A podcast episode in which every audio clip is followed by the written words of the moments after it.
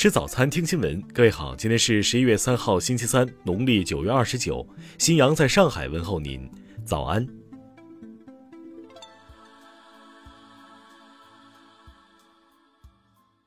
据日本广播协会统计数据，十一月一号，日本单日确诊的新增新冠患者人数仅为八十六人，为去年六月疫情在日本全面爆发以来的最低值。同时，也较今年八月二十号日本第五波疫情最严重的单日确诊峰值两万五千九百九十二人显著回落。日媒分析认为，日本当前新冠疫苗接种率的提升是确诊人数断崖式下降的主要因素。不过，日本国立遗传学研究所和新系大学的研究团队的研究则认为，除了疫苗接种等可能原因外，负责修复德尔塔变异株基因组突变的酵素发生变化，来不及修复突变，导致病毒绝灭。日本各界政府已逐步开始放宽此前的各项限制，计划最早从十一月八号起迎接短期出差人士和留学生的入境。不少传染病专家也提醒，要谨防冬季可能出现的第六波疫情大流行。听新闻早餐知天下大事，应急管理部二号消息。今年十月，中国北方地区发生罕见秋汛，十月洪涝灾害造成三百二十四点五万人受灾，二十一人因灾死亡失踪。据商务部监测，十月二十五号到三十一号，全国食用农产品市场价格比前一周上涨百分之三点七，生产资料市场价格比前一周下降百分之二。二号。国家市场监督管理总局发布《医疗美容广告执法指南》，提到将严厉打击虚假违法医疗美容广告，依法整治各类医疗美容广告乱象。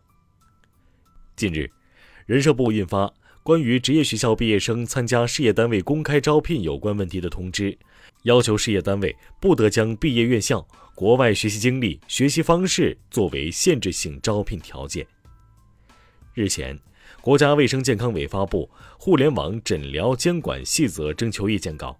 对互联网医疗机构监管、人员监管、业务监管、质量安全监管、监管责任等方面列出了细致的规定。二号，教育部发布消息，提醒中国赴美留学人员注意安全风险。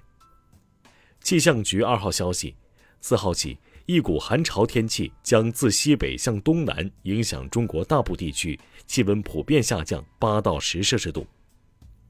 外交部发言人汪文斌二号主持外交部例行记者会时表示，在马里被绑架的三名中国公民已安全获救。下面来关注国际方面，外媒二号报道。阿富汗首都喀布尔一所军事医院遇袭，接连发生枪击和爆炸，截至目前已致十五死三十四伤。一号，伊朗外交部发言人哈提布扎德表示，美国、英国、法国和德国四国领导人日前有关伊朗核计划的声明是非建设性的。当地时间二号，西非国家布基纳法索发生袭击事件，造成约十名平民死亡。当地时间一号，印度总理莫迪在英国格拉斯哥出席联合国气候变化大会。会上，莫迪正式提出了印度到2070年实现净零碳排放的目标。当地时间一号，美国总统拜登在联合国气候变化大会上为特朗普政府退出巴黎气候协定的决定向世界致歉，称这个决定让美国在达成气候目标上落后了。当地时间十月三十一号。美国德克萨斯州一名三十五岁女子涉嫌用枪指七岁儿童而被逮捕，原因是这名小孩在万圣节当晚向涉事女子要糖。巴西近期燃油价格高涨，引发民众不满，部分地区的卡车司机于二号发起罢工抗议。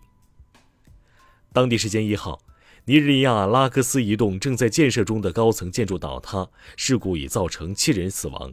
目击者称，仍有多人失踪，搜救仍在进行中。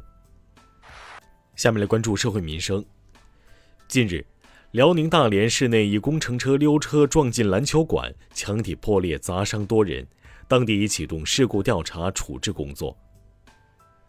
数学思维教育品牌豌豆思维因发布连续补课四十三周八岁少女离世的引流噱头广告。被广州市场监督管理局责令停止发布违法广告，并处罚五十万元。二号，上海迪士尼度假区发布最新消息，上海迪士尼乐园和迪士尼小镇将于三号起恢复运营。为应对近期部分蔬菜价格上涨较快的情况，十一月一号到十五号期间，武汉市通过五百、中百、中商三大商超一百四十家门店向市场投放限价菜。二号，一起七十一人跨国电信网络诈骗案在西安一审宣判，两名主犯范某亮、李某分别被判处有期徒刑十一年又六个月。下面来关注文化体育。一号消息，八七版《红楼梦》贾蓉饰演者杨俊勇因心脏病突发，于十月三十一号去世，年仅五十七岁。近日。中国乒协主席刘国梁的女儿，十一岁的刘雨洁，在二零二一别克全国青少年高尔夫精英系列赛总决赛拿下女子 B 组冠军。国际乒联一号消息，二零二一世界乒乓球锦标赛参赛球员名单已全部确认，将于本月二十三到二十九号在美国休斯敦举行，这是世乒赛首次落户美洲。经与各方协商并报亚足联批准。二零二二卡塔尔世界杯亚洲区域选赛最终阶段 B 组第五轮，中国队对阿曼队；第六轮，中国队与澳大利亚队的比赛将分别于十一月十一号、十一月十六号在阿联酋沙迦举行。